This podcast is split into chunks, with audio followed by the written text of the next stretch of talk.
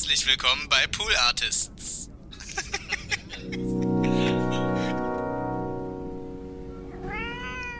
Als unter Zehnjähriger war ich, ähm, wie wahrscheinlich alle Kinder in den 70er Jahren, Fan von Bruce Lee. Und, ähm, und da habe ich meinen Vater mal bekniet, so, kann ich nicht in einen Karateverein, ich möchte Karate lernen. Und der hat mir damals gesagt, so, nein, auf gar keinen Fall. Seine Begründung war, und das ist nicht ausgedacht, hinterher haust du mich um. So. und, ähm, aber, aber wenn du Gitarrenunterricht haben willst, das bezahle ich dir. Eins, zwei, eins, zwei, drei, vier.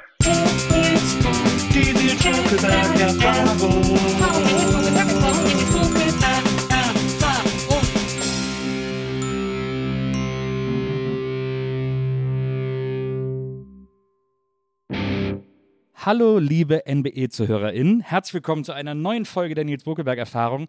Heute wird es legendär, denn äh, ich habe hier heute bei mir am Tisch eine absolute Legende des deutschen Metals, die auch äh, meine Jugend schwer beeinflusst hat mit einem Album seiner Band, das bei mir rauf und runter lief. Und ähm, über dieses Album, über das neue Album, über die ganze Bandgeschichte und über das Leben als äh, deutscher Metal-Gott werden wir heute reden. Herzlich willkommen, Mille Petrozza. Hey, Hallo Mille, ich freue mich total, dass du da bist. ich freue mich auch. Es ist auch gar nicht übertrieben und es ist kein Scheiß. Also wir, wir springen so ein bisschen hin und her.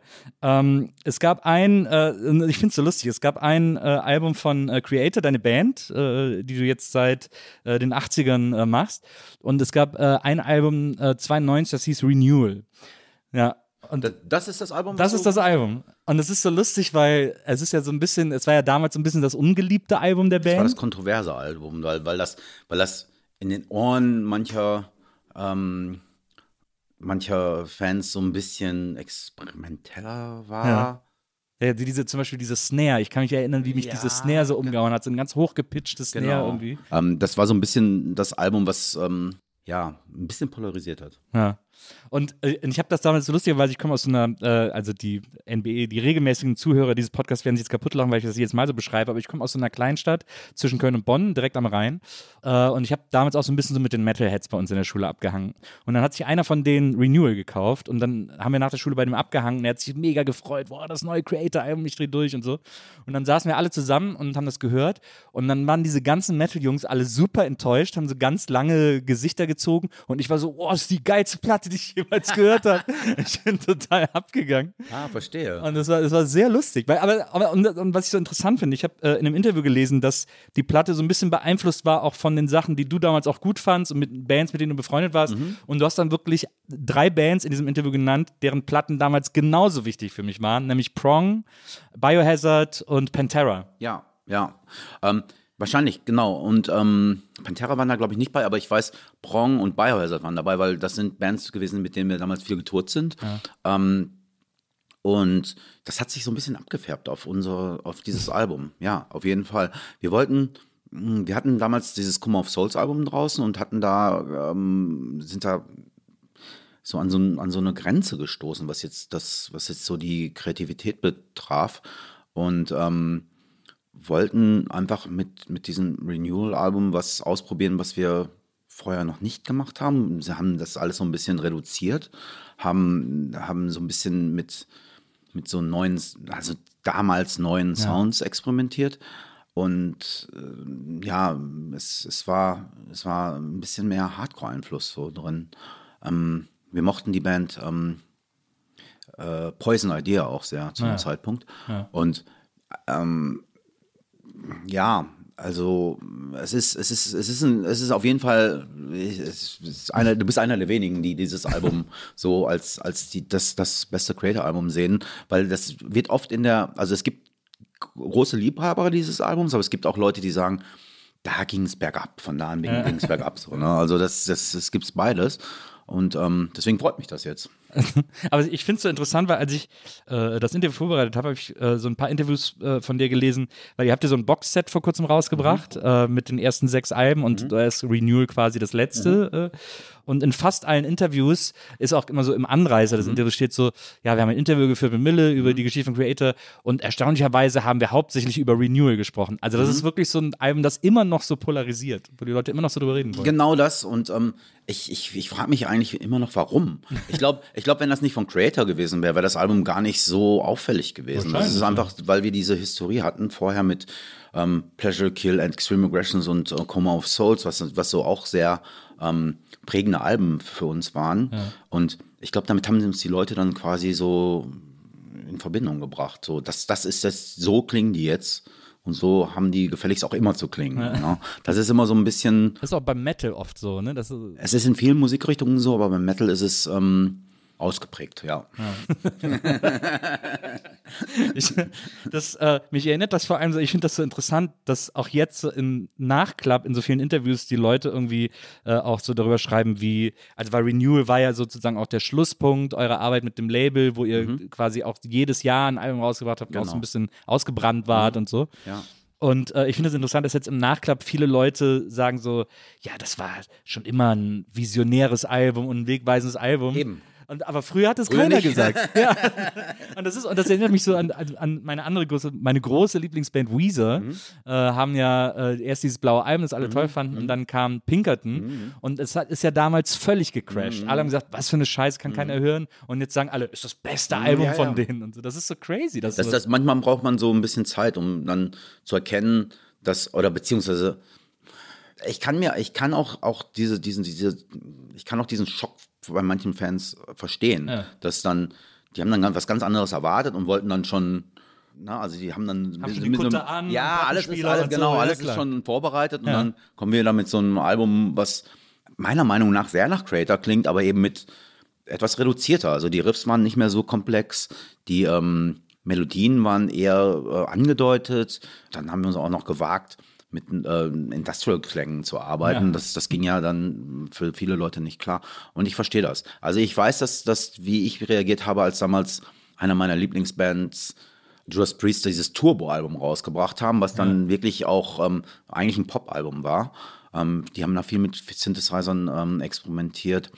Ja, ich fand's, ich fand, die sind aber nicht härter geworden. Die sind dann ein bisschen so, haben sich so den amerikanischen Mainstream so ein bisschen angenähert. Das fand ich persönlich auch nicht toll.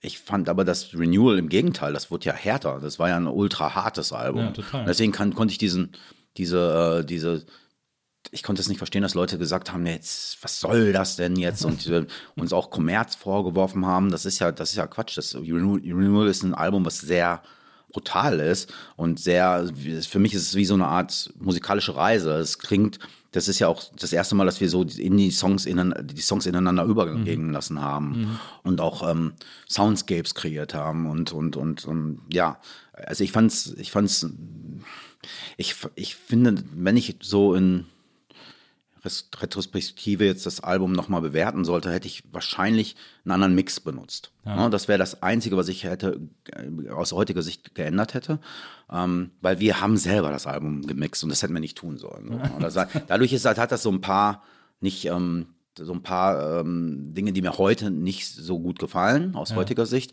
Aber ich glaube, dadurch, dass es so ist, wie es ist, ist es wahrscheinlich auch für viele Leute heute dieses, dieses, ja, das ist ja doch gut und weil es eben völlig anders war. ne? Wie viele Hinweise hätte man ihnen noch geben sollen? Das Album hieß Renewal. Genau, ja, ja, Also ist es genau. wirklich, es war wirklich Genau. so mit dem Garten. Genau, hier, genau, genau. Ja, und ähm, es war ja auch, es war ja auch jetzt nicht so eine. Ich finde es immer schwierig, wenn du so eine Band hast, dass du auf der einen Seite natürlich äh, die Erwartungshaltung der Fans nicht total enttäuschen willst, aber auf der anderen Seite auch selber Fan von, von Musik bist. Und ähm, irgendwann, irgendwann kommst du an, als Band an so einen Punkt, wo du dann eventuell zu viele Einflüsse von außen auch zulässt. Vielleicht war das das auch so ein bisschen so. Wir haben eben auch ähm, sehr viele Einflüsse von außen zugelassen und das machen wir heutzutage nicht mehr. Wir haben heutzutage, also in der, in der heutigen Zeit, wenn wir jetzt ein Album rausbringen, können wir auch so viel verschiedene Stile, also beziehungsweise Subgenres zu, ähm, zurückgreifen, mit denen wir uns eine Zeit lang auch beschäftigt haben, dass wir ein Album machen können, ähm, was gar nicht experimentell wirkt für die Leute, aber sehr viele Experimente beinhaltet. Also es ist so, also ich glaube, das war aber, es war aber trotzdem notwendig, so ein Album wie Renewal zu machen, um einfach mal zu sehen, was geht denn da eigentlich noch? Weißt du, wenn du, wenn du jetzt einfach als Band immer weitergemacht hättest, wäre es für mich irgendwann nicht mehr interessant gewesen auch. Und das, das ist ja das, was die Leute immer vergessen. Du musst ja, ähm, wenn du, wenn du, wenn du, ähm, wenn du deine Musik ernst nimmst, dann musst du ja auch, also das empfinde ich so, Musik aus dem Herzen spielen. Und das war genau das, was wir damals gemacht haben. Also es ging jetzt nicht darum, ähm, es wäre für uns ein einfaches gewesen, äh, Coma of Souls zweiter Teil zu schreiben. Das war, das wäre super einfach gewesen. Wir wollten einfach halt was anderes machen. Das ist auch, es ist auch ein guter äh, Zeitpunkt, um mal zurückzuspringen, um quasi auch all den ZuhörerInnen, die sich, die im Metal auch nicht so firm sind, äh, mal so ein bisschen äh, deinen Werdegang zu erzählen. Du kommst ja aus Essen, dein äh, Vater äh, Italiener aus Kalabrien, also quasi Stiefelspitze äh, äh, von, von Italien, kurz vor Sizilien. Und deine Mutter kam aus Zwickau, kam Zittau. aus äh, Zittau, aus der DDR aber. Also schon mal, und die beiden haben sich dann in Essen getroffen. Das ist ja schon mal ein weirdes Couple gewesen, eigentlich. Genau. So. Ja, ich glaube, mein Vater war, was man heute, also beziehungsweise damals Gastarbeiter, Gastarbeiter, genannt ja. hat. Und meine Mutter war eine Geflüchtete, die ähm, vor dem DDR-Regime mit ihren Eltern ähm, damals mit dem Zug nach Essen gekommen sind. Und wenn ich mich nicht irre, haben die sich sogar in so eine Art die haben, ja, die haben ja immer so ein, ges- gesagt, wie das hieß, aber es gab so ein, so wie so eine Art Haus, wo die dann alle erstmal hingebracht wurden. Ne? Und So eine Anmeldestelle oder so. nee, das war so, ein, so, ein, so ein- so eine Unterkunft. Ah ja, okay, verstehe. Ähm, da haben die sich wohl getroffen, meine Eltern. Und das ist ja crazy. Also Mhm. wie lustig auch. Beide irgendwie so Lost Souls in Essen Genau. und, und, und lernen sich da dann auch kennen. Genau. Das ist ja, äh, das ist ja, das ist ja verrückt. Ja, und dann, ähm, das ging auch um Bergarbeit. Ne? Also mein Vater Klar. war ja unter Tage und mein Opa auch. Und ähm, das war dann so quasi so eine Ruhrgebietsromanze aus den 60er Jahren. Und, und du hast gesagt, dass bei euch zu Hause auch immer Musik äh, äh, lief. Also dass dein Vater auch immer äh, Musik irgendwie laufen hatte, deine Mutter immer Musik laufen hat und dass es so ein sehr musikalischer oder musikbegeisterter Haushalt war. Wir haben ja vor dem Gespräch schon darüber gesprochen. Ich bin aufgewachsen mit so Sendungen wie ZDF-Hitparade, Disco 73 oder was weiß ich, was Ja. da. Das ging ja jedes Jahr, hatte ja dann einen anderen Titel. Ja, also mein Vater hat es so gemacht, er hat diese Sendung immer aufgenommen mit so einem Überspielkabel, was er ins, in den Fernseher gesteckt hat. Und dann haben wir bis zur nächsten Sendung die Sendung immer angehört. Ach wirklich? So, deswegen war ich immer ähm, up to date. Up to was- date, ja. Also ein richtiger Charts-Fan war. Äh, Mm, Ja, also ich habe mir da schon Sachen auch rausgepickt. Allerdings war mein Musikgeschmack dadurch auch immer sehr relativ offen, weil in, in Disco zum Beispiel mit Ilja Richter war es ja so, dass ähm, also die, die Künstler und Künstlerinnen aus allen möglichen Genres kamen. Während, während bei ZDF Hitparade gab es ja Nur eigentlich Schlager. Bis, ja. zur, bis zur NDW war der eigentlich eine Schlager. Genau, Ja. genau. Und äh, ich habe mich, ich hab mich gefragt, ob dein Vater auch so ein bisschen so italienische Musik zu Hause gehört Absolut, absolut. Ähm, meine Mutter mochte das nicht so gerne. Mein Vater war großer Fan von ähm, natürlich Klassikern wie Celentano, Domenico Modugno, Ja. ähm, all die großen Namen, Dalida. Ähm, und die lief- liefen bei uns auch rauf und runter. Ja, das sind also alles so, ich äh, bin auch ein Riesenfan von italienischer Musik und Mhm, ich äh, auch. das sind alles so schön sehnsuchtsvolle Richtig, Lieder immer. richtig. Das, da ist immer so, so viel Herz drin. Das, das Lied Amara Terra Mia, das geht wohl, wenn ich mich nicht total irre, darum, dass jemand seine Heimat verlassen muss. Ja. Und, ähm, und das war ja quasi der Soundtrack dieser Mhm. Generation der Gastarbeiter, die dann quasi wirklich aus dem schönen Italien Ja. ins Ruhrgebiet unter Tage mussten. Ja. So, ne? Und Kalabrien ist wirklich also wunderschöne äh, Landschaft, äh, äh, sehr gutes Wetter. Da ist das, da ist Essen ein kleiner Kulturschock, äh, möchte ich sagen. Ja, besonders in den 60er Jahren, als es ja noch ganz anders aussah. Heutzutage ist es ja auch eine sehr grüne Stadt geworden, aber zu dem Zeitpunkt war es ja noch so, dass das wirklich eine Industriestadt war. War einfach schwarzer Rauch Genau. den ganzen Tag über. Nicht nur, nicht nur, nicht nur die Zechen, sondern auch Krupp war ja Mhm. auch da. Du warst dann erst, wie gesagt, du hast dann, äh, damit ging so deine musikalische Sozialisation, los. du hast auch mal erzählt, du warst dann auch so Fan von so Village People und sowas, Genau. äh, also so richtige Disco-Acts und hast dann, wie glaube ich, tausende andere auch, äh, den Weg zum Metal über die größte Disco-Metal-Band äh, der Welt gefunden, nämlich über Kiss. Ja, und das ist auch so ein, weil, als du gerade meintest, dass Renewal so dein äh, Creator-Favorit ist. Für mich war, das war ja bei Kiss ein ähnliches Album. Ja. Bei, bei Kiss haben ja die Hardcore-Fans gesagt, was machen die denn jetzt? Für mich war das ein guter Zugang, weil Mhm. ich mochte Hardrock jetzt irgendwie nicht so gern. Also ich war eben Disco-Fan. Und ähm, dann hat ein Kiss eben dieses, diese, dieses, dieses Disco-Album gemacht und dadurch hatte ich dann einen Zugang zu, zu härterer Musik. dass man jetzt als Disco-Fan I Was Made for Loving You feiert. Das liegt ja total nah. Es hat so einen Disco-Bass und so. Also es ist einfach ein Disco-Song. Aber wie passiert das dann, dass man angefixt wird, auch quasi auf die andere Seite äh, zu gucken, also auf die Hardrock-Seite und dann zu sagen, irgendwie so, ach, das ist aber irgendwie auch ganz interessanter Sound. Also vom, vom äh, Dynasty-Album zu einem British Steel-Album von Judas Priest war kein großer Schritt. Also es waren beides relativ kompakte Alben. So, ne? Da ging es um Songs. Dann gab es zu der Zeit auch noch ACDC, die dann auch ihr, ihr Highway to Hell-Album, was ja auch immer sehr überall lief. Das lief ja, damals wirklich überall. Und ähm, das war so, war, war so die Anfänger. Und hast du dann auch schnell Disco hinter dir gelassen und gesagt, das ist viel interessanter Naja, hier? Disco war ja dann irgendwann auch ein bisschen durch, leider. Ne? Dann, ähm, Aber hätte ja auch so zur NDW zum Beispiel weiterziehen können. Ich, ja, da, das, das finde ich auch, das fand ich auch gut. Also die, die, die Perlen ähm, aus dem MDW, das ist natürlich nicht sowas, also da gab es ja auch ganz Schreckliches, aber auch ganz Gutes. Viel Gutes. Ideal zum Beispiel, großartige Band. Ja, das stimmt.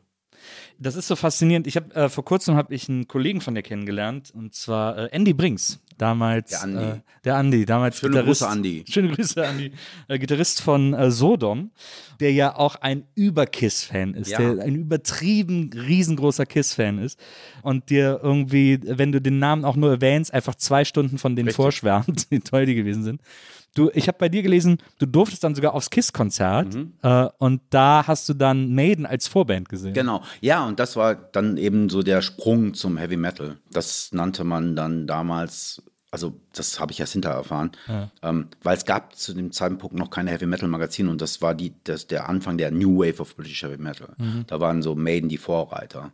Bands wie Tigers of Bentang, ähm, Jaguar, ähm, Raven, das waren alles so, das war alles so, die kamen alle aus Saxon, die kamen alle aus äh, UK und ähm, haben quasi so die, die ganze Welt beeinflusst. So. Aber jetzt warst du ja Teenager und äh, ich meine, heute ist es, also ich finde es immer so krass heutzutage, äh, wenn ich so Spotify anmache und dann irgendwie irgendeine Platte höre, die ich gerne gehört habe Mhm. und dann 20 Platten empfohlen bekomme, die irgendwie so ähnlich Mhm. sind oder so und ich dann tatsächlich neue Sachen entdecke, wo ich denke, das ist wirklich so Ja, ähnlich und ja. das, das passt irgendwie geil.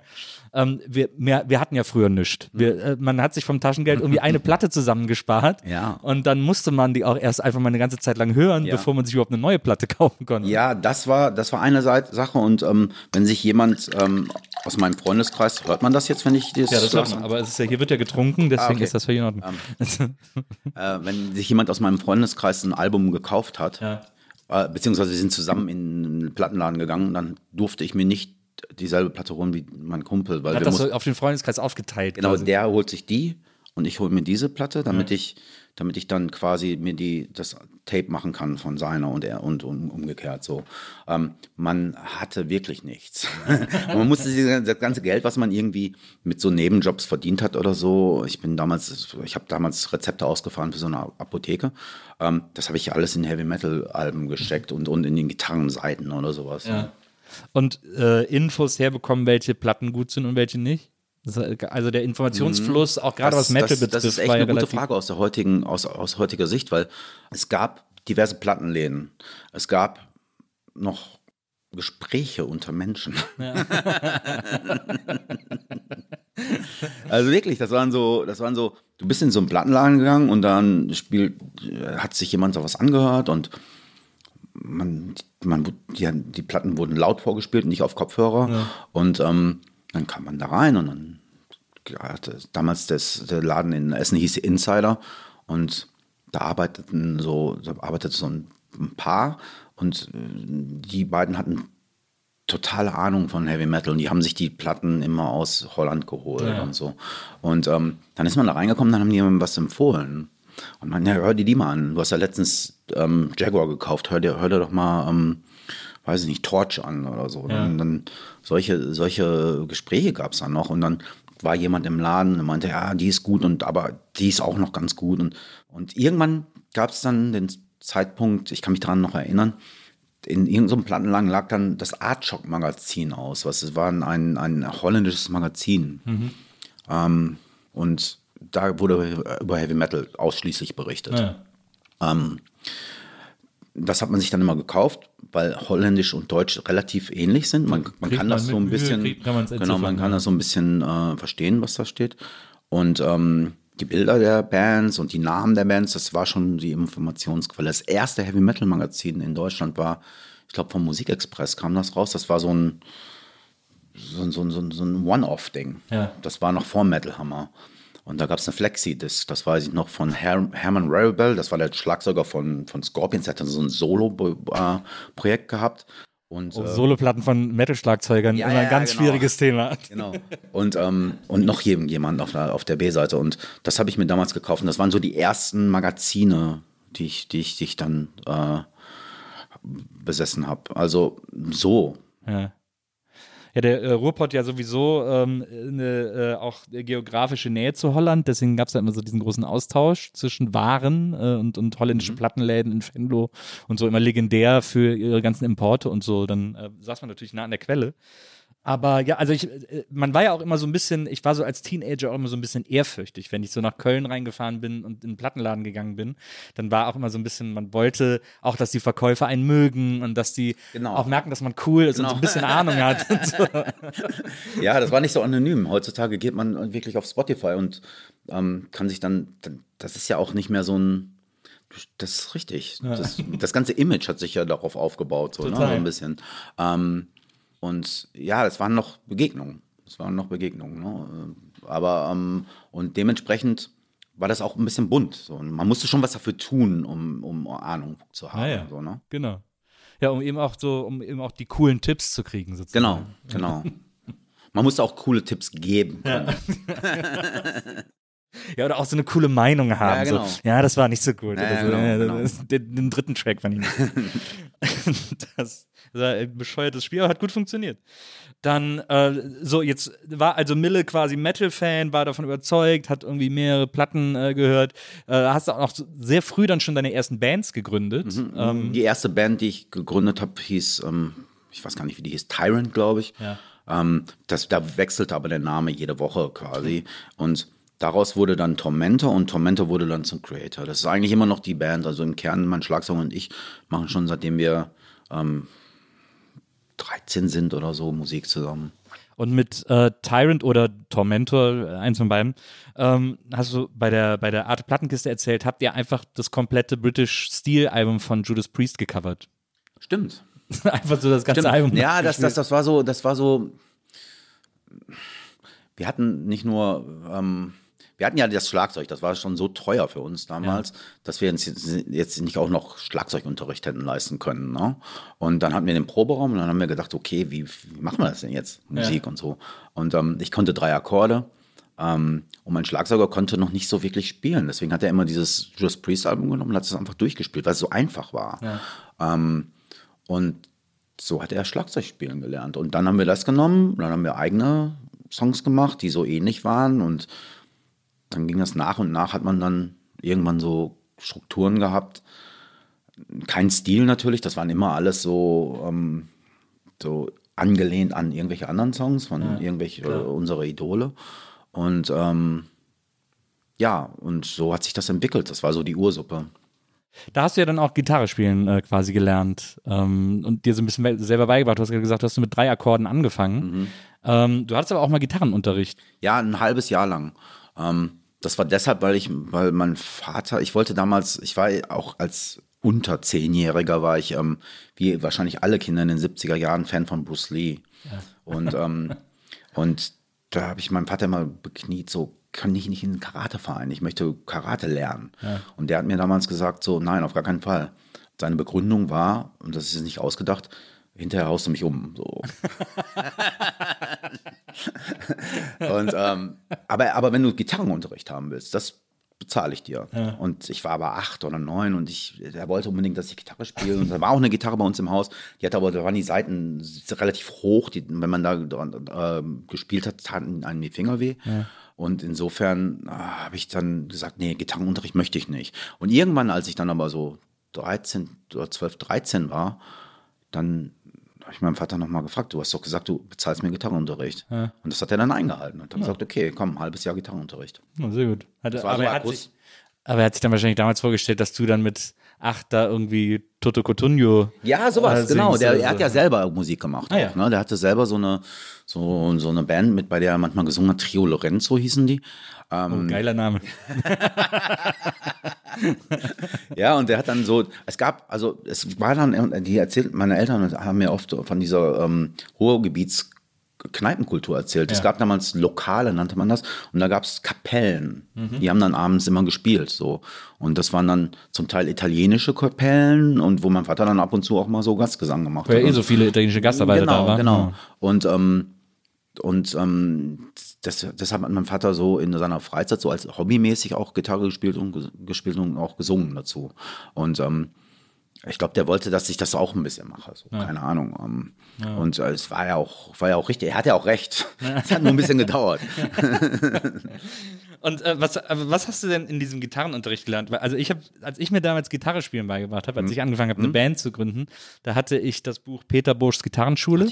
Und dann habe ich bis Barré-Griffe gemacht, ab da hatte ich keinen Bock mehr, weil das war ätzend. Und dann genau. hatte ich, hatte ich ein, ein Set von vier oder fünf Akkorden. Genau. Und dann habe ich einfach ganz viele selber erfunden. Genau, äh, genau so war es bei mir auch.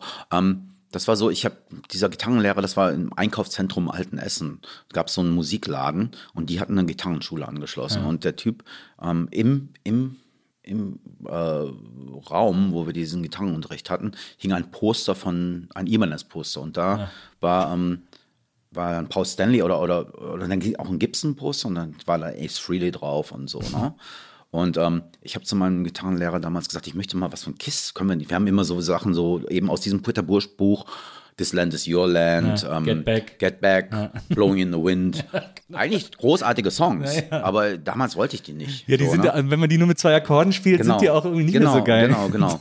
Und ähm, ich habe meinem äh, Gitarrenlehrer damals gesagt, können wir nicht mal was von Kiss hier äh, beigebracht bekommen? Und dann meinte er so, kann mich auch noch richtig gut dran erinnern. Er hat dann zu mir gesagt, ja, du bist mir der Richtige. Irgendwann dann mit einer fetten Les Paul auf einer Bühne stehen. Ich so, ja sicher, was denn sonst? Alter, was sonst?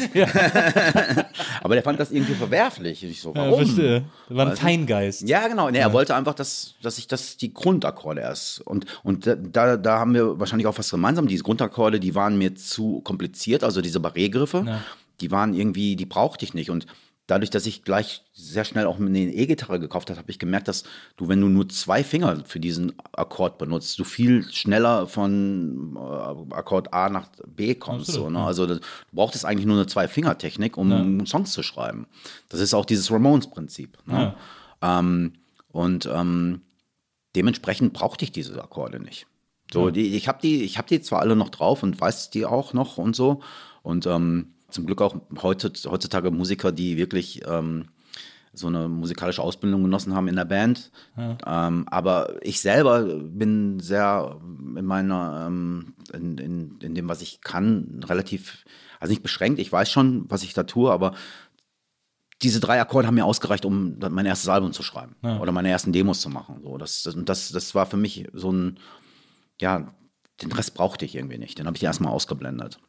Ich habe neulich zum ersten Mal, und ich bin jetzt Mitte 40, ein Drop-D-Tuning Mhm. äh, auf meiner Gitarre gemacht und habe gedacht, Leute, wieso hat mir das nie einer gezeigt? geht- ich hätte 50 Alben in einer halben Stunde geschrieben, wenn ich das schon früher gewusst ja, ja. hätte. Ja, das ist so, das sind so Tricks. Ich musste erstmal, also als ich angefangen habe, Gitarre zu spielen, wusste ich gar nicht, wie man eine Gitarre stimmt. Ja, du hast, mal, du hast mal erzählt, du hättest gedacht, ja, die ist halt, manchmal klingt die gut und manchmal nicht. genau, genau. Aber Drop D-Tuning ist sehr, ist, ich, ich benutze das selber nicht, weil ich finde es irgendwie. Cheaten. Ja, Ja, es ist ein bisschen cheaten. Ja, es es, ist ein ist cheat, es cheaten. ist cheaten, aber es ist auf der anderen Seite auch gut. Freunde von mir benutzen das ständig. Ähm, ich persönlich bin da noch nicht so reingekommen, weil ich denke so, hm, ähm, ist auch ein Stil, das nicht zu machen, weißt du? Weil Mhm. wenn du so ein Drop-Tuning hast, dann hast du, dann geht der Stil in eine bestimmte Richtung, meiner Meinung nach. Ja, glaube ich auch. Dann, ich glaube, man kommt da auch schwer wieder zurück. Genau. Also so, man man bleibt dann so ein bisschen drauf hängen. Aber, äh, aber ich war trotzdem, als ich das dann zuletzt habe, war ich so, was? So, ein, so einfach. Eigentlich, aber eigentlich auch, auch eine offensichtliche Geschichte. Ja, ja, total. Aber ich, aber, äh, vor allem, ich hatte dann auch, äh, mein, mein, äh, mein ältester Bruder, der äh, war auch immer ein brillanter Gitarrist, Mhm. also richtig, richtig gut. Äh, der hat sich auch so mit 15 seine erste Gitarre selbst gebaut, Mhm. ne? Und dann war so Hendrix-Fan und so, bla bla. Und der war da, hat später bei mir auch in der Band Gitarre Mhm. gespielt. Und, äh, und dem habe ich jetzt, als ich das entdeckt habe, habe ich zu ihm gesagt, wieso hast du mir das damals nie gezeigt? du wusstest doch, wie scheiße Ja, ich ja. spiele. Wird, Hättest du es einfach- damals das New Metal Genre erfinden Ja. können? Da war ich echt schwer beleidigt, dass ich das erst spät erfahren habe. Auf jeden Fall, was ich so krass finde, ist, also äh, du hörst dir Metalplatten an, du hörst dir, ihr spielt Judas Priest nach, äh, ihr spielt ein bisschen rum, ihr jammt ein bisschen rum.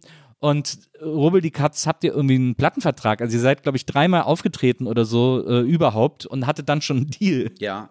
Das war aber auch so eine, so eine, so eine, wie nennt man das, wenn man es aus heutiger Sicht sehen, das war so eine Aufbruchsstimmung. Goldgräberstimmung. Genau. Ja. Ähm, wir hatten einen Plattenvertrag zu einem Zeitpunkt, also ich glaube, die Anfrage des Labels kam so Ende 84. Ähm, und da war es eben so, dass dieses Label, äh, dieses Berliner Label, ähm, aggressive Rockproduktion, ähm, Karl Weiterbach war der Besitzer, ähm, ist nach, der ist aus irgendeinem Grund war der in Amerika und hat dann gesehen, dass ähm, dass Bands wie Black Flag zusammen mit also, St. Vitus spielen und mit so Metal-Bands zusammenspielen und hat dann irgendwie ähm, gesagt, ja, dann braucht er jetzt auch Metal-Bands. Ja, er hat ja vorher ein reines Punkrock-Label gehabt und ähm, hat sich dann umgehört, hatte überhaupt keine Ahnung vom Metal, hat sich dann als erstes, glaube ich, Running Wild aus Hamburg genommen, Ja. dann Halloween, die es ja immer noch beide gibt, und ähm, Celtic Frost und oder Hellhammer damals noch und noch so ein paar andere. Ähm, und dann wollte er noch eine von diesen Fresh Metal Bands und sein Kollege Manfred Schütz von SPV Records hatte eben die Band Sodom, was ja Freund, welche Freunde von uns sind, auch Andy Brinks hat er auch mal gespielt. Und ähm, der wollte dann auch so eine Band haben. Und dann hatten zu dem Zeitpunkt hat unser damaliger Manager, sprich Tape durch die Welt schicke. Ähm, Ein Kumpel mit Zugang zu Post. genau, genau, der hat dann dem so unser erstes Demo geschickt und dann hatten wir einen Plattenvertrag, dann ging das ganz schnell. Dann meinten die so, okay, ähm, ihr geht jetzt ins Studio nach Berlin und nimmt ein Album auf. Und wir so, wir wir haben noch nur, wir haben noch nur vier Songs. Und dann haben wir ganz schnell noch sechs andere Songs geschrieben. Du warst äh, 16 oder so? Mm, Ja, so um den Dreh. Du hattest ja noch keine so eine richtige Idee, was du machen willst. Du hast mal erzählt, du hast dich irgendwie in der Handelsschule angemeldet, Genau. weil man da so ein bisschen so ich glaube, ich Zeit war, schinden konnte. Genau, ich, genau. Ähm, ich glaube, ich war an so einem Punkt in meinem Leben, wo ich dachte so, ja, eigentlich will ich das mit der Musik und ähm, aber wie macht man das denn? Du hast dich auch an der Volkwang beworben, ne? Genau, und Ja. ja, also beworben ist jetzt wahrscheinlich falsch. Ähm, ich bin da hingegangen und habe gefragt, ob ich hier studieren könnte, weil ich möchte Musiker werden. So. Und das haben die irgendwie, ich weiß nicht, ob ich da auch richtig war. Also, also ich bin irgendwo reingegangen, in so eine Probe, dann reingeplatzt und ja, also es war wahrscheinlich etwas unglücklich. So, Ja. ne? Und ähm, und jedenfalls äh, hatten wir dann diesen Plattenvertrag und ähm, haben das auch wie so ein One-Off-Ding gesehen eigentlich. Ne? Damals mein, ähm, der Mann von meiner äh, Cousine hat uns dann noch nach Berlin gefahren, weil niemand von uns einen Führerschein hatte. Und ähm, wir sind dann nach, ähm, in das Cat-Studio nach Kreuzberg, hier irgendwo im, das ist irgendwo im Bergmann-Kiez, gefahren, um da das erste Album aufzunehmen. Und dann ging's, das haben wir dann einfach so gemacht, ohne. Wie lange hat das gedauert? Eigentlich hätte es 14 Tage gedauert. Aber der, ähm, der Produzent, damals Horst Müller hieß der, der hatte auch die erste Running Wild aufgenommen und so. Der mochte uns nicht besonders und hat dann einfach so durchgezogen und meinte dann, der meinte dann nach zehn Tagen, eigentlich könnt ihr schon nach Hause fahren, aber erzählt dem Plattenfirmenchef davon nichts. Wirklich? Ja, das hat er gemacht. Und, ähm, und ja, Und ihr irgendwie so 16-jährige Jungs aus Essen, so in Berlin, in der Großstadt, Ja, ja, das war alles, das äh, im war alles, Studio ja, und so. Und wir so, ja, okay, dann haben wir unseren, unseren, den Mann meiner Cousine wieder angerufen du kannst dich jetzt schon abholen, wir sind schon fertig. Aber ich, wir wussten ja nicht, dass es, hätten wir mehr Zeit da investiert, dass es vielleicht noch etwas präziser gegangen wäre. Der, der, dieser Horst Müller, das war so ein, ich weiß gar nicht, ob es den noch überhaupt noch gibt, so. Das war so ein Typ, der eigentlich, damals gab es noch so Leute, die hatten so, das waren Tontechniker. Naja, weißt so Beamte im Grunde Genau, genommen. Naja. genau, genau. Und ähm, der konnte mit unserer Musik nichts anfangen. konnte damit nichts sagen. Und wir waren auch überrascht, dass das erfolgreich war. Ne? Also wir dachten so, war toll, wir haben ein Album, wir, haben jetzt, wir können ein Album aufnehmen und jetzt und dann plötzlich war es irgendwie so gut, dass wir dann noch für ein zweites Album eingeladen wurden und dann wurde unser Deal verlängert und von da an ging es dann weiter so. Also wie gesagt, äh, du warst an einer Handelsschule sozusagen, wie, so, wie nennt man das, eingeschrieben. Äh, Ja, ich bin da hingegangen schon. Ja. Ich bin da schon hingegangen und das, ich weiß noch, als wir unser zweites Album dann ge- gemacht haben, dann hieß es ja, wir können in Amerika auf Tour gehen. Mhm. Und als ich das dann da angesagt habe, haben die gesagt, so, okay, dann mach das, aber dann Brauchst du nicht mehr wiederkommen. brauchst du, also du kannst wiederkommen, aber du wirst den, du wirst den Anschluss äh, verpassen. Du wirst hier den Stoff, das, das ist zu, zu komplex und so. Da hatten sie auch recht mit. Und was haben deine Eltern gesagt? Meine Eltern waren immer froh, wenn ich irgendwas gemacht habe, was mich glücklich, glücklich macht. So, Wirklich? ne? Ja. Also ist ja ungewöhnlich für die Ja, Zeit ja. vor allem so. Ja, also, also ich glaube einfach, dass, dass die einfach froh waren, dass ich, dass ich irgendeine Aufgabe gefunden habe. So und, und, und irgendwie haben die es ja auch, die wussten ja auch nicht, wie das. Also zum Beispiel mussten meine Eltern ja noch mal einen Plattenvertrag unterschreiben. Und, ähm, und ich glaube, die waren einfach froh, dass ich, dass ich, dass ich das machen konnte. Ja. Ähm, die haben vielleicht auch gedacht, das ist in zwei, drei Jahren wieder vorbei. Ja.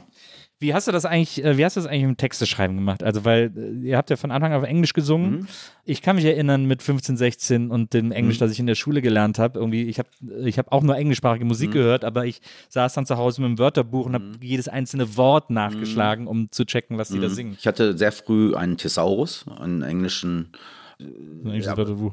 genau, ein englisches Wörterbuch und dann hatte ich ein, aber äh, ich muss dir ganz ehrlich sagen, die ersten Texte sind sehr holprig, wenn ich die aus heutiger Sicht äh, lese, da sind ganz viele grammatikalische Ja, Fehler aber drin. trotzdem ist das ja Aber es ist charmant.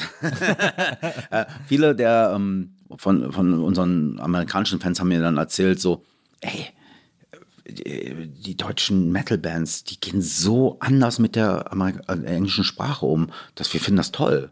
Das kann man so eigentlich nicht machen, aber ist ja, in der Poesie ist ja eigentlich alles erlaubt. So, ne? Das ist zwar zum Teil komische Grammatik für die gewesen, aber irgendwie fanden die das gut. So. Und ähm, ich weiß nicht, ob man, ob es da einen Vergleich gibt. Was jetzt, Ich, ne, das ist, glaube ich, immer interessant, wenn sozusagen nicht Native Speaker äh, in einer Sprache äh, äh, singen, die äh, siehe, siehe Bata Illich oder siehe ähm, auch ähm, Peter nicht mein Maffay. wäre jetzt nicht mein erstes gewesen, aber okay. Ja, aber, ey, Ja, ne, aber das war ja in absolut. den 70ern auch, Jahren auch so. Also ich weiß, ich, ich habe jetzt versucht, einen Vergleich zu finden. Ja. Aber ich weiß noch, in den 70er Jahren gab es ja so Urlaubstypen. Mhm. So, dann gab es Demis Russus, der hat dann so von der sehnsuchtsvollen griechischen Insel Griechenland, gesprochen, mhm. Genau.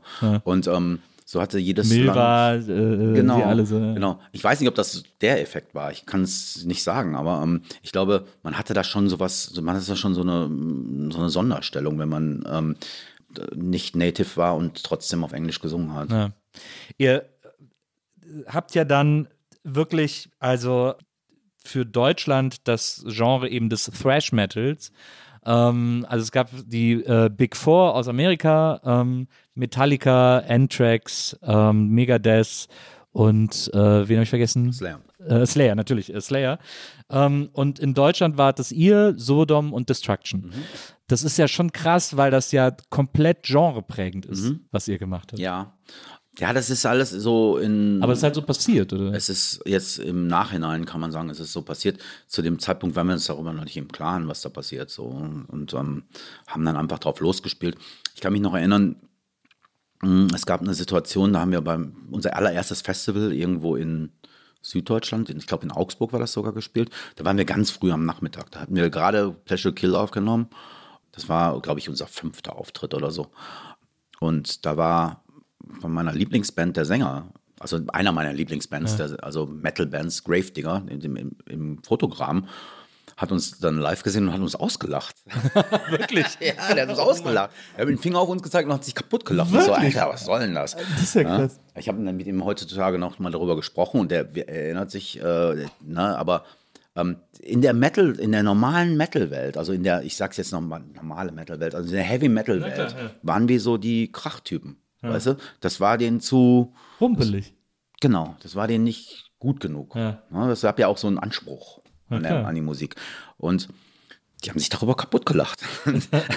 so, ey, ich war ein bisschen, ich war ein bisschen auch wirklich auch getroffen. Äh, Ne? Also wenn ich an dieses Konzert zurückdenke, sehe ich nur Chris Boltenthal und wie er sich kaputt lacht.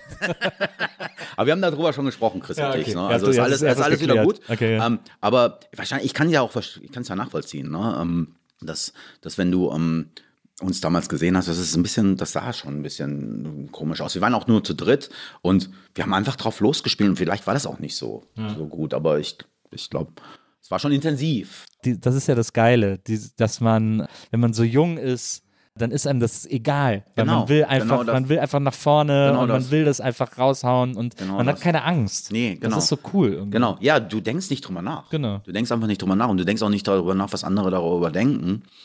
Und ähm, machst es einfach. Und das ist ja auch das, was, wie es sein sollte eigentlich.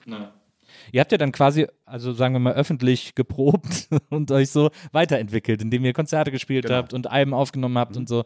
Was ich so interessant finde, ist, äh, gerade im Thrash, ähm, also für die meisten Leute, für die meisten ZuhörerInnen, die sich im Metal nicht auskennen, für die ist vielleicht Metallica so Mhm. eine Größe, die sie irgendwie nach oder die sie kennen und die sie nachvollziehen können. Also gerade so diese frühen Metallica-Alben, Master of Puppets Genau. und sowas alles.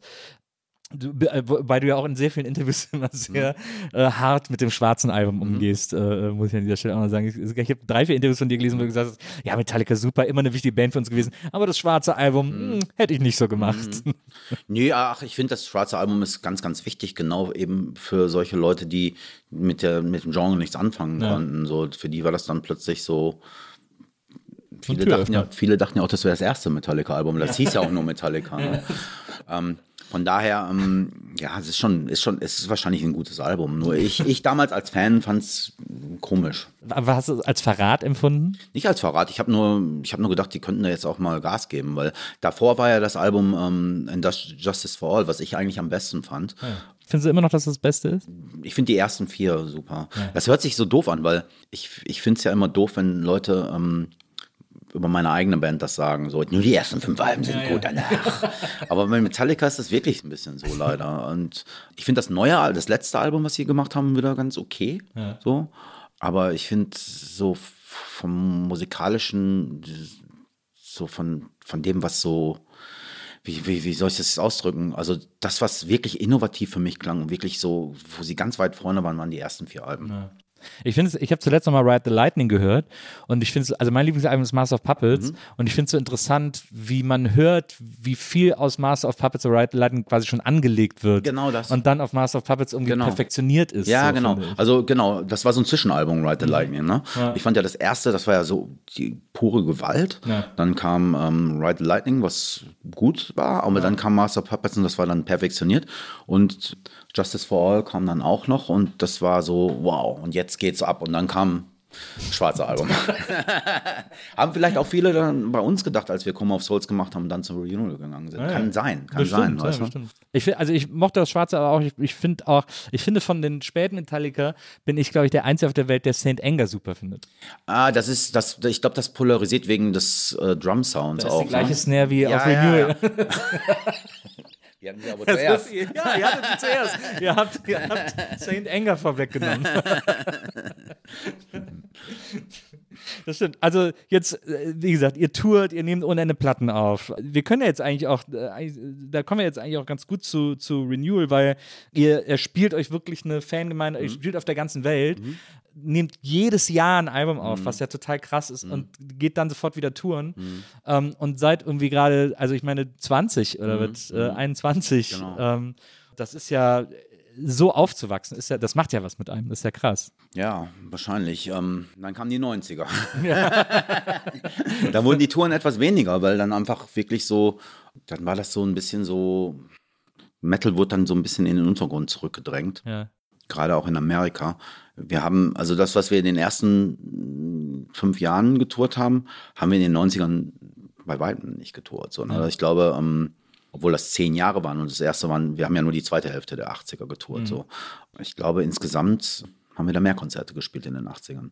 Die 90er waren etwas schwierig. Das war so ein bisschen ähm, die Zeit der des Grunge vielleicht auch so ein bisschen. Und da wurde auch viel experimentiert, aber nicht, nicht im Metal. Metal war dann so ein bisschen so, wurde so ein bisschen zurückgedrängt. Und im, äh, genau, im Metal wurde dann auch so, kamen dann so Alben raus wie Skunkworks von Bruce Dickinson, dann gab es ein Album, was äh, Trent Reznor von äh, Nine Inch Nails. von Nine Inch Nails für, für Rob Halford von Judas Priest produziert hat. Also alle haben sich ausprobiert. Das war dann so, eigentlich war es eine gute Zeit, aber kommerziell gesehen, oder beziehungsweise die Konzerte waren nicht so groß. Ja, das waren dann, musste man sich schon so ein bisschen ähm, mit dem, äh, mit den damaligen Begebenheiten dann auch irgendwie auseinandersetzen. In Europa lief es für uns immer super, aber in Amerika haben wir mal eine Tour gemacht in 19, 1996, die war so richtig, also ja, so ein bisschen, die, die war ein bisschen lahm. Ja, ja, verstehe. Es ist sowieso, ich finde es so faszinierend, weil es ja wirklich eine Zeit war, in der Metal, klassische Metal-Bands super verwirrt waren. Also, ähm, und gleichzeitig Metallica haben ja dann das schwarze Mhm. Album in den 90ern gemacht. Dann, wie du sagst, Grunge hat natürlich gitarrenmäßig alles dominiert. Genau. Und äh, ich lustigerweise, ich habe eine interessante Parallele äh, entdeckt zu euch und dieser äh, Renewal-Zeit und in, in ein, zwei Alben danach äh, in den 90ern, was ja auch so eine Neufindung war. Mhm. Und ich finde das sehr ähnlich zu äh, Sounds of White Noise von Anthrax. Ah, okay. Mhm. Die haben ja damals dieses Album gemacht, das ich auch geliebt habe. Und offensichtlich ist ein ganz schlechter Indikator, wenn ich ein Album gut fand. Mhm, ja, ja. Weil das haben ja auch alle Anthrax-Fans gehasst. Ja, ich weiß auch, ja, ich weiß, das, ich weiß noch, das waren eben genau diese Alben. Ne, die gab es dann von allen möglichen Bands. Das hing damit zusammen, dass man eben noch jung genug war und sich davon beeinflussen zu lassen. So, ne? Danach haben die Bands irgendwann Ende der 90er, haben die alle wieder so ein anderes Selbstbewusstsein bekommen und haben gesagt, ey, wir lassen das jetzt mit den Experimenten machen, das, was wir am besten können. Das haben alle gemacht. Von Maiden zu Priest zu über, über selbst Metallica sind dann wieder zurück zum puren Metal gegangen. Die haben ja in den 90ern sogar ein paar Country-Sachen gemacht. So, ne? Stimmt, Metallica haben auch diese zwei ganz komischen Alben gemacht, dieses äh, Load und Reload. Load, genau. Und ähm, dementsprechend war das, ja, das war eine Identitätskrise wahrscheinlich so, ne? in, der ganzen, in der ganzen Szene. Aber das ist ja, das ist so verrückt, dass quasi eine ganze Szene so in Mitleidenschaft gezogen werden kann. Ich meine, du warst ja auch immer jemand, der sich auch für Punk interessiert hat, für Hardcore. Du hast ja immer deine, warst ja immer sehr breit aufgestellt, was so deine musikalischen Interessen betrifft. Und Grunge war ja sozusagen auch eine, von der Idee her ein Gegenentwurf zum Metal. Also weil der Metal, der damals äh, breit war, war halt dieser Hairspray-Metal. Genau, und d- das ist gut, dass du es noch am Ende des Satzes gesagt hast, weil ähm, das war eben das, was auch vieles kaputt gemacht hat. Ne? Du hattest in ähm, diese ganzen Holly, diese ganze Hollywood-Szene, Poison. Äh, Poison, das waren echt ganz sexistische, schlimme Menschen, die da Musik gemacht haben. Das fanden alle, also das fanden die ganze Thrash-Metal-Bewegung fand das auch genauso peinlich wie die Grunge-Leute. Und eigentlich war Thrash schon vor, bevor Gr- Grunge kam, auch schon ein Gegenentwurf dazu. Also, ähm, aber ähm, damals hatte das Musikfernsehen ja auch eine, eine ziemliche, einen ziemlichen Einfluss. Und von einem Moment, ich weiß noch, am Anfang der 90er sollte wohl, sollte es wohl, war es mal in Amerika geplant, MTV Metal rauszubringen. Also es wäre so ein ganzer Metal-Sender. Sender. Genau. Ähm, das wurde dann aber verworfen, als Grunge kam. Dann hat, hat sich die Industrie anders entschieden. Wenigstens war es noch mit Gitarrenmusik. Also ich mochte ja Grunge auch zum Teil. Und ähm, aber alles, alles, was vorher Metal war, auch, auch die nicht Poison und nicht äh, die Bands, die eigentlich schon damals dagegen waren, waren aber plötzlich auch uncool und Metal. Und das war so, fand ich so ein bisschen so, äh, echt jetzt? Naja, das stimmt. Das war interessant, weil es war einfach, es wurde echt einfach, äh, es war einfach out. Also ganz ja, klassisch genau, out. Genau, genau. Gab's auch, Headbangers Ball gab's noch, das äh, habe ich auch regelmäßig geguckt, aber es war irgendwie, Metaller gab es dann auf Viva, ne? stimmt, Metaller mit Adam Turtle. Äh, Turtle. Was wurde aus Adam Turtle? Du ja, das da war, bestimmt mehr. Nee, ich weiß es auch gar nicht. Ich- und, äh, Alle Leute fragen sich das, was aus ihm geworden ist. Ähm, aber keiner weiß es so genau. Aber stimmt, da gab's äh, Metaller. Das hat doch auch, das hat doch dann Kafka moderiert, glaube ich. Kafka ne? war auch einer der Na, genau. Moderatoren, ja. Ja. Das ist ganz faszinierend, finde ich, wie diese ganze, wie ein kompletter, äh, ein komplettes Genre nur wegen einem Teil sozusagen in so Misskredit äh, geraten ist in dieser Ja, Zeit. das war einfach so, Metal war nicht die, die Glam äh, Metal. Also Glam Metal war sowas. Also ich mochte, also jetzt nicht falsch verstehen, ich mochte Motley Crue, ich mochte auch die alte Red-Sachen und so. Das war, gehörte irgendwie auch mit dazu, aber das, was dann hinterher daraus wurde, das war einfach nur noch peinlich. Das war unglaublich Also, schlimm. es gab ja dann auch, was ja, glaube ich, auch noch so ein bisschen äh, viel naja, ich weiß nicht, ob es ein Problem für Metal war, aber äh, was ja dann auch groß wurde, war Crossover. Genau. Und äh, dann haben ja auch viele Metal-Bands versucht, irgendeine Hip-Hop-Band zu finden, Genau, die mit ihnen eine genau. Platte aufnimmt. Also was dann- Anthrax auch schon in den 90ern. Stimmt, was Anthrax ja mit Public Enemy gemacht Mhm. haben. Ähm, ich weiß noch, in Deutschland waren das die Fantas mit den Megalomaniacs aus äh, Frankfurt. Mega 4, ne? Genau, Mega 4, haben sie auch so ein komplettes ganzes Metal-Album Album gemacht. Ja. Jetzt wird ausgegraben, Ja, Alter. jetzt wird ausgegangen. Und dann weiß ich aber, dass, dass so der Sound der Stunde war, war wirklich Crossover. Es gab ja dann, ich glaube, eines der großen Vorbilder auch war der Judgment Night Soundtrack, Mhm, genau. wo so quasi nur Metal-Acts mit Hip-Hop-Acts zusammen Songs gemacht haben. Punk-Acts zum Teil. Genau, ja. Punk und, und Metal-Acts. Gibt's die, Oder nee, gar nicht, gar nicht. Also ich weiß noch, die Slayer haben einen, einen Song gemacht, so ein Punk-Medley von Exploited. Genau, mit Ice-T zusammen. Mit Ice-T zusammen, genau. Genau. Äh, Disorder und so. Genau. Ähm, total geil, ja. Geil. Und dann war da aber auch äh, Helmet mit House of Pain und Genau, so. Und, genau. äh, es war ein brillantes Album. Ähm, da hat sich einer wirklich Gedanken gemacht. Und das war, das war ja so das Album der 90er, Genau. was, was so einen Sound betrifft. Genau. Also komplett stilprägend. Siehst du, das Metal war ja nicht ganz verschwunden, Naja. weißt du? Es war einfach nur in so einer, und eben auch wahrscheinlich durch solche, solche Anstöße, dass dann plötzlich alles so Crossover sein musste und so, hat man dann wahrscheinlich äh, auch mehr experimentiert. Ja, glaube ich auch. Aber ich, also ich glaube auch, wenn ich an Renewal denke und auch wenn ich an Sound of White Noise denke und so, das du hast ja auch eben auch gesagt, dass du da mit so Industrial-Klängen äh, gespielt hast. Das ging, hat sich für mich eher angefühlt, als würde es in diese Richtung. Äh, also es gab eben Crossover, und dann gab es so Industrial wurde auch riesig. Also Nine Inch Nails, äh, Machine Head und so. Das, das war ja ähm, so eine andere große Bewegung im Metal irgendwie.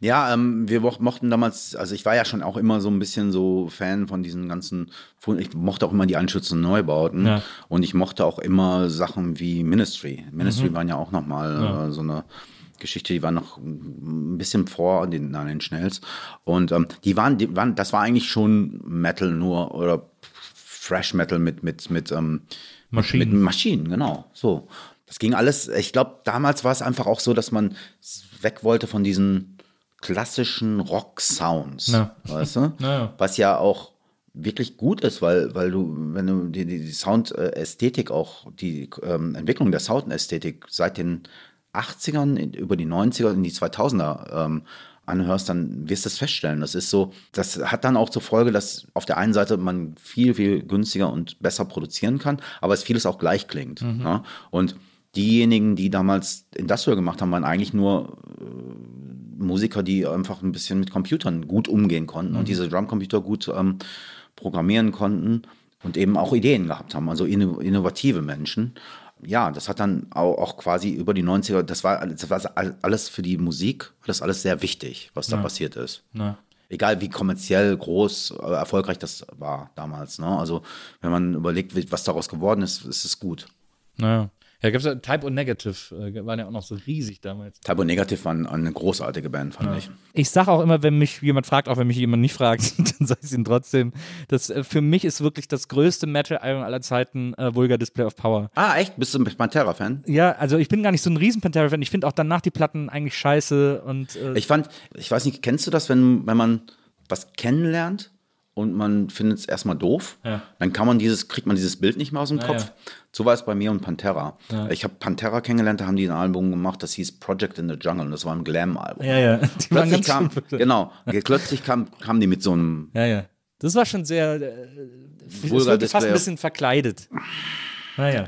Deswegen konnte ich das nie so richtig ernst nehmen. Ja, das verstehe ich obwohl schon. ich das, Obwohl ich trotzdem auch das Album sehr gut fand. Es klingt einfach so gut, ist die- das unglaublich Songwriting brutal. ist einfach vor allen Dingen, vor allen unglaublich Dingen ähm, Dimebacks Gitarrensound und, und die Art und Weise, wie die zusammengespielt haben und ähm, Phil Anselmo, das war ein großartig, das war ein, groß, das war ein großartiges Album, muss man schon sagen. Aber ähm, ich konnte es nicht so abfeiern wie Leute, die jetzt nicht wussten, was davor war. So. Ja, das ist ja, ich meine, selbst auf Cowboys from Hell, auf dem Album davor, ist äh, Phil Anselmo ja noch so ein bisschen eher in diesem. Metal-Gesang, ja, genau, in diesem aber das fand, ich, das fand ich eigentlich ganz gut. Da sind gute Songs drauf. Aber davor waren sie eigentlich so eine Hairband auch. Jetzt nicht so eine, also nicht so, ich, ich weiß gar nicht, wie viele Alben die da gemacht haben als Hairband, aber die hatten schon Ja, das waren so, so drei auf- Alben oder so. Ja, ja, so auf, Ja, und dann, äh, wie gesagt, deswegen äh, haben sich die Leute sehr gewundert, weil auf Cowboys from Hell hat er auch irgendwie noch Haare und so. Und dann plötzlich bei Vulgar Display of Power ist er so tätowiert, voll, äh, läuft oben ohne rum, war so ein bisschen, und war so ein bisschen so Henry Rollins. Dann, ne? Genau, ja, genau. Aber es ist einfach, ich, äh, die, ich finde einfach die Songs auf diesem Die Album. sind großartig. Also This brauchen wir nicht darüber so. zu dis Naja. zu diskutieren. Das war ein großartiges Album. Naja, das stimmt. Also das war für mich immer, das hat mich äh, sehr, sehr geprägt, auch äh, was, was meine Metal-Vorlieben dann äh, betrifft. Und wie gesagt, als du jetzt von Biohazard erzählt hast, äh, äh, die erste, das erste Biohazard-Album, Urban Discipline war das ja, glaube ich. Ja, das war das zweite. Das Ah, erste hieß, glaube ich, nur Biohazard. Ah ja. Ja, weil sie, also mit, ich. ich bin, glaube ich, bei Urban Discipline eingestiegen. Äh, also Ja, das war das. das war Music's das, for You and Me, not the Genau, fucking industry. das war das, ja. das war das Album, wo sie auch so ein bisschen durchgestartet sind. Genau. Ja, wir haben die damals kennengelernt in Brooklyn und damals zum Coma of Souls Album haben wir eine ganze Tour mit denen gemacht. Ostküste leider nur, aber das war großartig. Aber das war doch dann in, wenn ihr mit denen dann in New York gespielt habt, sind doch bestimmt alle ihre Kumpels gekommen. Und das war doch dann, da wurde doch dann, also es war doch kein friedlicher Moshpit mehr. es war wild. aber es war eine gute Schule. Ja, ja. Wir haben ja viel damals mit Hardcore-Bands gespielt und ähm, diese New York Hardcore-Szene war uns immer sehr wohlgesonnen. Für so ein Publikum musst du bestehen können. Naja. Da, da, das hat uns sehr viel beigebracht. So. Ich finde das so interessant. Es gab ja auch im Hardcore, war ja, gab es ja auch so unterschiedliche Strömungen. Ich kann mir das immer nur so, ich versuche mir das immer vorzustellen, wenn man sich in Metal nicht auskennt, wie fragmentiert diese Musikrichtung ist, ist der absolute Wahnsinn. Weil die, wenn man Metal nicht kennt, dann denkt man, okay, das ist so ein bisschen und so. Aber es ist, selbst die Untergenres sind nochmal aufgeteilt in verschiedene Untergenres. Genau. Da gibt es auch so einen Link zum Hardcore, also du warst auch immer ein großer Hardcore-Freund und Hardcore-Fan und so. Es gibt so verschiedene Hardcore-Platten, die du auch, oder auch Suicidal Tendencies und sowas. So Skatecore, Hardcore. Und du bist ja seit äh, vielen, vielen Jahren Vegetarier. Und zwar, glaube ich, seit der ersten US-Tour, weil du dich da bei McDonalds überfressen das hast. war, das war später. Das war später. Also es war die zweite US-Tour. Ich glaube, ja, irgendwas war da. Ich hatte auf jeden Fall starken Durchfall. Ja, hast dann beschlossen, das muss ich mir nicht mehr antun. Du hast dann mal erzählt irgendwo, dass du äh, Veganer geworden bist, weil äh, du eine Freundin hattest, die in einer New Yorker Hardcore-Band Nee, das war eine, das war eine äh, ähm, NC Hardcore Band, also North Carolina. Ja, ähm, Und, aber da wollte ich nur wissen, war, war das eine Straight Edge Band, wenn die dich zum Veganismus geführt hat? ich glaube nicht, nee. Ich glaub, weiß nicht, ob die Straight Edge waren. Nee, nee, die waren vegan. Mhm. Straight Edge habe ich auch mitbekommen, auch in den 90ern.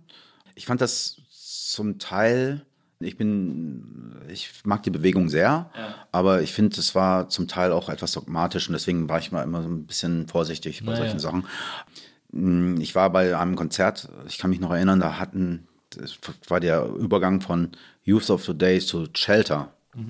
Da hatten die äh, Hare Krishna-Leute mit beim Konzert, die dann quasi so, ne, Ja. das war dann alles sehr religiös und dann bin ich nach Hause gefahren, weil das war mir, das war mir zu viel. Weißt du? Ähm, nicht, dass ich ähm, da irgendwie, ich, ich konnte zum- zum Zeitpunkt, war, das war noch zu früh auch. Ne? Ja, Also es ich- ist ja auch etwas weird, so ja, Krishna-Dudes ja, auf einem ja, ja. Hardcore-Konzert. Und ähm, ich war zu dem Zeitpunkt noch nicht bereit für solche Ideen und Ja. ich fand, es war etwas viel. Aber daran siehst du, wie viele, wie viel Einfluss diese, diese Musik auch haben kann auf, auf Lebensstile, auf, Mhm. auf, auf Einstellungen und auf, auf Haltungen auch. Ne? Diese antifaschistische Haltung habe ich auf jeden Fall auch von Bands wie Slime und äh, Tonsteine Scherben beigebracht bekommen. So, ne? Und nicht, dass ich ähm, nicht auch in einem Umfeld groß geworden bin, wo so Faschistentum sowieso keine Chance hatte, weil wir alle aus verschiedenen äh, europäischen Ländern kamen. Aber das war nochmal so eine Bestätigung. Ne? Ja. Ich habe mal gelesen, du hast mal gesagt in einem Interview, Essen ist besser als L.A. Hab ich nicht gesagt, ey. Ich weiß nicht, ob das, ich weiß nicht, ob ich das so stehen lassen kann. Ja, also, aber was ich, das ist vielleicht, das kannst du vielleicht noch korrigieren, aber was ich daran interessant finde, ist, äh, dass du da auch gesagt hast, du hast nämlich mal eine Zeit lang in der A gelebt. Ja, ja, ja. Ich habe ähm, war lange, hab lange Zeit da verbracht, gelebt. Ich habe so zwei Monate am Stück da verbracht. Ähm, diverse Male. Wenn wir Alben aufgenommen haben, habe ich dann auch so ein Haus gehabt mit, mit äh, von meinem Produzenten, hat er mich da untergebracht und so. Ja, ich, ich, ich, ähm, ich habe ja immer so ein bisschen darüber nachgedacht, da immer hinzuziehen, eine Zeit lang. War dann aber am Ende des Tages doch irgendwie nicht davon überzeugt. Essen ist eben so eine verschlafene, schöne Stadt im Ruhrgebiet von wo aus man überall hinkommt. Und das hat wirklich praktische Gründe, warum ich da wohne. Und natürlich habe ich da auch meine Wurzeln und so. Ähm, aber ähm, das ist besser als LA ist, weiß ich jetzt nicht.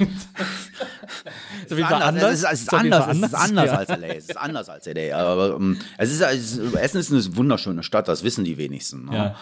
Jetzt nicht überall, an allen Stellen, aber an vielen Stellen. Und ähm, LA ist auch wunderschön. Also ich kann, ich glaube, man kann Städte auch nicht so gut miteinander vergleichen, finde ich so. Ist ja, man kann in Essen auch deutlich mehr zu Fuß machen als in LA. Das ist genau das Ding. Und das ist nämlich eine Sache, die ich an LA überhaupt nicht mag, dass du überall, du musst ein Auto haben und dieser, ähm, deren U-Bahn-System ist auch so völlig, äh, das ist nicht, das ist sehr übersichtlich. Das heißt, du brauchst ein Auto und dann kommst du in diese Staus. Ja, und dann machen die auch schon um 2 Uhr die ganzen Clubs zu und so.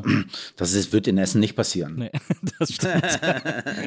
man, man wird auch wie ein Freak angeguckt, wenn man was zu Fuß macht in LA. Also ich. Äh, Ja, eben. eben. Das ist irgendwie das sehr. ist alles so. gibt ähm, oft wa- auch gar keine Bürgersteige einfach. Genau das und, und man läuft und läuft und läuft und so. Es gibt dann noch diesen Bus, der fährt da rum, den kann man auch noch nehmen, das geht eigentlich auch. Ähm, ein Fahrrad würde ich mir da schon anschaffen, wenn ich da leben würde. Ich war die letzten Male, wenn ich nach ähm, Los Angeles, also wenn ich dahin bin, dann bin ich meistens nach Venice raus. Und da ist es schön. Da kannst du, das ist zwar auch alles, du musst auch viel laufen, aber es ist so übersichtlich. So. Ja. Aber es ist, es ist irgendwie schon cool, dass man als äh, Essener, äh, äh, Essener Teenager irgendwie mit 16 einen Plattenvertrag holt und dann irgendwie äh, 20 Jahre später, 30 Jahre später ist man so ein halber Local in LA sozusagen äh, und, äh, und jettet so um die Welt und, und erlebt so überall so verschiedene Abenteuer. Ja, das ist, das, das hätte ich mir auch nicht äh, träumen können, als ich angefangen habe mit der Musik. Aber man entwickelt sich ja auch weiter und man entwickelt sich auch in bestimmte Richtungen und ähm, ich finde, ähm, also ich, also ich bin privilegiert. Ich kann durch die Welt reisen, nicht nur beruflich, sondern ich kann es mir auch leisten, dann diese Orte zu besuchen und dann eine Zeit lang zu verbringen. Meistens bin ich auch beruflich, da unser Management sitzt eben auch in Los Angeles. Deswegen verbinde ich dann solche Trips auch immer so mit, mit so ein bisschen ähm, Updates, was wir jetzt weitermachen mit meinem Management und so. Und ähm, das ist sehr praktisch. Ähm, ja, ich bin, das ist natürlich, ich bin da super dankbar darüber, dass ich das mit der, mit dem Krach so weit gebracht habe. Ne? es, ist- es ist so. Es, es ist auch kein Kokettieren oder so. Es ist schon, es ist ja immer noch extreme Musik. Ja. So. Wo wir schon mal bei Kalifornien sind, ähm, ist dein äh, äh, euer neues Album heißt ja Hate Uberalis. Und, äh, und das ist ja Mhm. Du hast so. das gut ein, ausgesprochen. Ja, so, so, so muss man das doch aussprechen, weil es ist ja so ein, es ist ja ein Gruß Genau. quasi äh, zu der kalifornischen Genau. äh, Punk-Legende überhaupt. Genau. Ähm, Yellow Biafra und die Dead Kennedys, die äh, California Uberalis eben äh, damals gemacht haben. Ich glaube, wenn dieser Podcast rauskommt, erscheint einen Tag später dieses Album. Ah, schön. Ähm, also morgen könnt ihr euch alle das neue Creator-Album Hate Uberalis holen. Ist das eine Provokation als Metal-Band, ein Titel, der sich auf eine Punk-Band bezieht? Also ihr hättet euch ja auch Nevermind, äh, Ah, ja, ja, Tormentor, Here's Ja, ja, Creator ja, nennen, ja, äh, das Album ja. nennen können. Ja, ja. Oder so.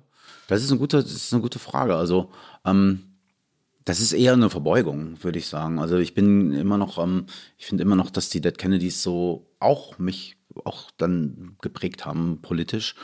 Und dementsprechend äh, sehe ich das eher so eine Huldigung einfach so. Ne? Das ist so ein, ich mag sowas auch, die so ähm, sich auf andere Alben, Albumtitel beziehen. So. Aber ich glaube auch, dass ich ähm, dass sich von Sepultura Roots Bloody Roots auf, ähm, obwohl das Album ja nur Roots heißt, aber der Song äh, bezieht sich wohl auf Sabbath Bloody Sabbath oder so. Stimmt, und ja. ähm, da gibt es so einige Beispiele und ich finde das schön. Also ich finde es auch schön, dass ähm, das so gefunden zu haben, diesen Titel. Sind die äh, Thrash-Fans Punk gegenüber aufgeschlossen genug, um das ja, äh, also ich gutieren zu glaube können? ich glaub schon. Ja. Ich glaube schon, ja. Das, man darf die auch nicht unterschätzen. Also die sind, die kennen schon ihren Dead Kennedys so, ne? Also, Ja, ja, den kennen, glaub ich, auch. Ja, ja. Also, und wenn nicht, dann hören sie sich vielleicht an und merken, dass es toll ist. Es ist tatsächlich, es ist tatsächlich, ich habe es ja auch schon hören dürfen und ich äh, finde, es ist ein fantastisches Album geworden. Ich meine jetzt, ich meine, es ist die Dead Kennedys. Die Ja, ja, Thrash das ist auch fantastisch, aber ich finde auch, ich finde auch, äh, ich finde auch Hate müssen fantastisch. sich- Was ich so interessant finde, und das wollte ich dich wirklich unbedingt mal fragen, weil, äh, also ich habe ja auch schon mehrere Thrash-Platten gehört und, äh, und ich finde auch, dass die äh, Hate Uralis auch wieder sehr frisch klingt, weil die aber auch wieder so ein bisschen oldschoolig klingt. Genau. Also die hat so einen alten Thrash-Appeal irgendwie und klingt aber gleichzeitig nach 2022. Also so. Und das finde ich so spannend daran. Was ich aber schon immer wissen wollte, ist, wie schreibt man so einen Song? Weil ich finde, eine der äh, Besonderheiten von Thrash Metal ist ja, dass da sehr viel also es sind ja oft sehr relativ komplexe Songstrukturen mit verschiedenen Breaks, Mhm. Tempiwechseln äh, und die jetzt auch nicht so einem logischen Schema folgen, Mhm. sondern quasi dem Song folgen. Weil ich habe irgendwie, wenn ich Songs geschrieben habe, auch mit der Band, dann haben wir halt Strophe, Refrain, Strophe, Refrain, C-Teil, Refrain, dreimal Lied vorbei. So. Und beim Thrash ist das eben anders. Wie, wie entsteht so ein Lied? Naja, aber wenn du Hate über alles als Song nimmst, dann ist es eigentlich auch so. Strophe, Prächorus, Chorus, Mittelteil. Das ist gar nicht so, das ist gar nicht, das klingt einfach nur vielleicht für manche Ohren etwas komplizierter, weil die, die Riffs, also es geht ja viel um Riffs, Ja. Gitarrenriffs. Ja. Und die zu spielen, ist für manche Leute etwas komplizierter. Aber es ist eben der Stil, weißt du, das ist der Stil, Stil den Fresh Metal auch ausmacht. Ähm, das entsteht meistens so, dass man zuerst diese Riffs hat eben auch. Und dann hat man irgendwann mal so diese, diese Idee, meist, ich, ich brauche immer einen Titel, an dem ich mich orientiere. Und ähm, bei, gerade bei diesem Song war das jetzt so echt, das war, boah, das war in der letzten Sekunde hatte ich endlich diesen Titel gefunden. Der Song hatte vorher mindestens drei andere Titel. Und ähm, ich finde, der bringt das, bringt das alles sehr gut auf den Punkt. Ähm, ich denke da nicht mehr drüber nach, wie ich das mache. Ich mache es einfach. Ja, das ist wahrscheinlich einfach nach der Zeit.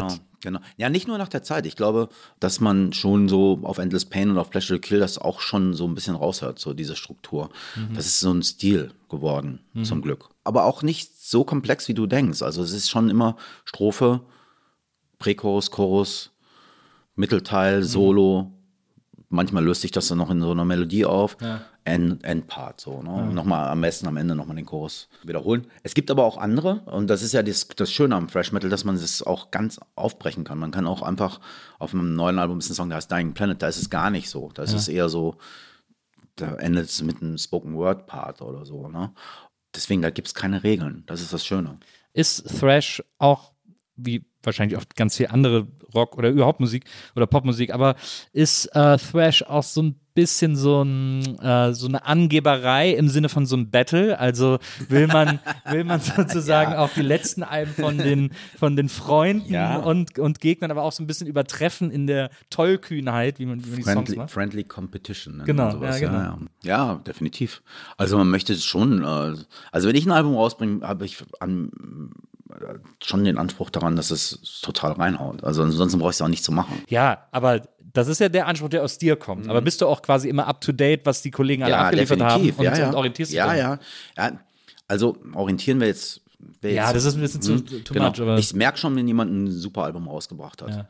Ich orientiere mich dann an den, an den, schon an den guten Alben. So, Mhm. ne? Ich tritt jetzt nicht, also manche sind ja auch so, die haben dann wirklich so dieses, es ist kein Wettbewerb. Also ich finde, Musik ist kein Wettbewerb. Ja. Mhm. Ne? Das muss ein emotionaler Ausdruck sein. Das soll, soll eine, für mich ist es auch so esoterisch, wie es auch, auch klingen mag. Musik ist immer eine spirituelle Erfahrung und da kann ich jetzt nicht sagen, dass ich mich daran orientiere, was andere gemacht haben, aber ich bin mir schon darüber bewusst, was die machen. So. okay, sehr, sehr diplomatisch ausgedrückt. das das finde ich sehr gut.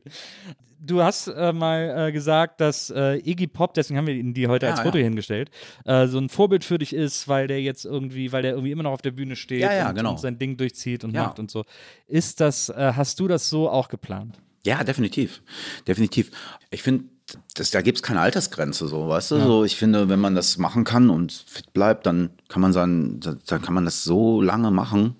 Ähm, ich muss ja auch ganz ehrlich sagen, es macht mir immer mehr Spaß, auf die Bühne zu gehen und, ähm, und für die Fans und für uns zu spielen und super Konzerte zu machen. Ähm, das Einzige, was wirklich nervt, und das, ähm, das wird wahrscheinlich den meisten äh, Kolleginnen und Kollegen so gehen, diese, diese Reiserei, weißt du? Das nervt. Das ist so, man muss so morgens so früh aufstehen, zum Flughafen gehen. Das ist, aber weißt du was? Ich würde mich niemals darüber beschweren. Niemals. So, Irgendwann ist vielleicht so wie ABBA jetzt in London, dass, dass so die Creator-Hologramme nur noch auftreten. Das finde ich ein bisschen lame, ehrlich gesagt. Es läuft auch nicht so gut, wie sie gedacht haben. Ist, ist, läuft es schon? Keine Ahnung. Es läuft schon. Ich habe eine Freundin von mir ist da gestern hin. Äh, Ich weiß, dass das sind, es gibt noch Karten. Oh. Das ist tatsächlich überraschend. Aber du musst dir ja vorstellen, das spielen ja gar nicht in Wirklichkeit, aber gar nicht. Die sind ja, gar nicht da, weißt du? Und deswegen kann ich, wundere ich mich da auch nicht drüber. Aber ich will mir das auch mal angucken. Ich meine, die haben so extra Theater dafür, ist so bestimmt interessant. Einfach mal so. Schaust du dir das an? Ja. Na ja, aber ist ja Ich auch. Vielleicht, wenn sich das nicht so viele Leute an, ähm, anschauen, kommen aber in Persona noch. Okay, hast mich überzeugt, ich gucke mir doch nicht an. Äh, äh, hiermit sofort gecancelt. Jetzt wollte ich äh, noch etwas von dir wissen, was mich äh, ganz arg schockiert hat, Mhm. äh, als ich es von dir gelesen habe, äh, in einem Interview. Und zwar äh, wurde ein Interview mit dir geführt äh, und dann ging es irgendwie darum, ich weiß gar nicht, es ging irgendwie um Rockbands und so weiter und so fort. Und dann hast du in dem Interview gesagt, so, ähm, ja, ich habe ja auch ACDC noch nie live gesehen. Und dann war der Interviewer so, was, du hast ACDC noch nie live gesehen? Und dann hast du gesagt, ja, aber jetzt sind sie ja sowieso gerade ohne Brian Johnson unterwegs und äh, dann äh, will ich die sowieso nicht sehen. Weil dann, dann waren sie gerade mit Axel Rose Ah, unterwegs okay. und so weiter und so fort. Das hat dich schockiert, dass ich das Das hat mich schockiert. Echt? Also, weil, also ACDC sind doch wohl nur Bon Scott. Da müssen wir uns doch bitte drüber Ah, einig sein. ja, ja, ja, ja, ja. Gut, lass ich, lass ich, äh, lass ich auf jeden Fall, ähm, gebe ich dir ein bisschen recht. Ja. Ich bin auch großer Fan der Bon Scott-Ära, muss aber sagen, dass ich Back in Black eins der größten Alben finde. Ja. Und ähm, das ist aber auch noch so ein Nachbeben. Ne? Finde auch. Das hätte auch noch Bon Scott, hätte er sich nicht totgesoffen, gut singen können. Ich glaube, er hat sogar ein, zwei Songs eingesungen und dann haben sie aber, Ah, nachdem er tot war, Siehst Brian du? Johnson alles nochmal einsingen lassen. Genau. Ja, das mit Axel Rose, bei allem Respekt vor Axel Rose. Ähm, ich weiß nicht, ob ich das hätte sehen wollen. Ich glaube ich auch nicht. Ich dachte schon, Alter, was habe ich gesagt? Was habe ich nur gesagt? Das hat mich, das hat, das hat, das hat mich wirklich schockiert. Und mein Metal-Herz schockiert. Eine letzte Sache noch, äh, weil es mir wahnsinnig gut gefallen hat. Ich habe äh, gelesen, dich hat jemand gefragt in einem Interview, was würdest du deinem jüngeren Ich raten? Und äh, es ist eine super Standard-Interviewfrage und die ist so lame und die wird überall gleich beantwortet. Ja, ich würde sagen, leg dein Geld früher an oder so, was die Leute da auch immer so antworten. Und du hast dann und daran merkt man, dass du wahrscheinlich ein Connoisseur auch verschiedener Science-Fiction-Filme etc. bist. Du hast dann gesagt, ja, da wäre ich ganz vorsichtig, weil äh, wenn ich mein jüngeres Ich treffe, das ist ja gefährlich und so.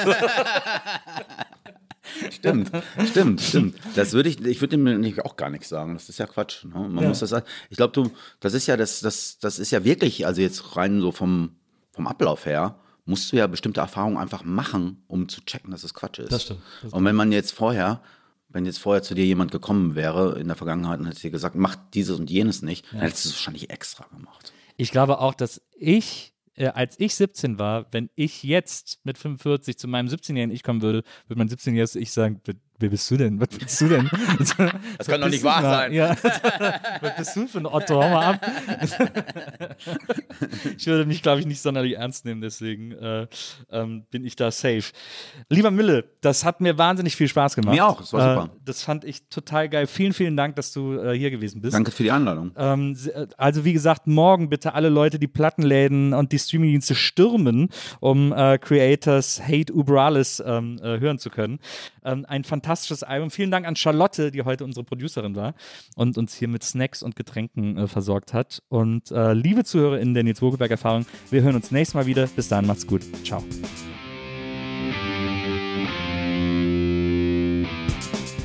Die Nils Bokeberg Erfahrung. Von und mit Nils Bokeberg. Eine Produktion von Pool Artists. Team Wenzel Burmeier, Lisa Hertwig, Maria Lorenz Bokeberg, Frieda Morische und natürlich Nils Bokeberg.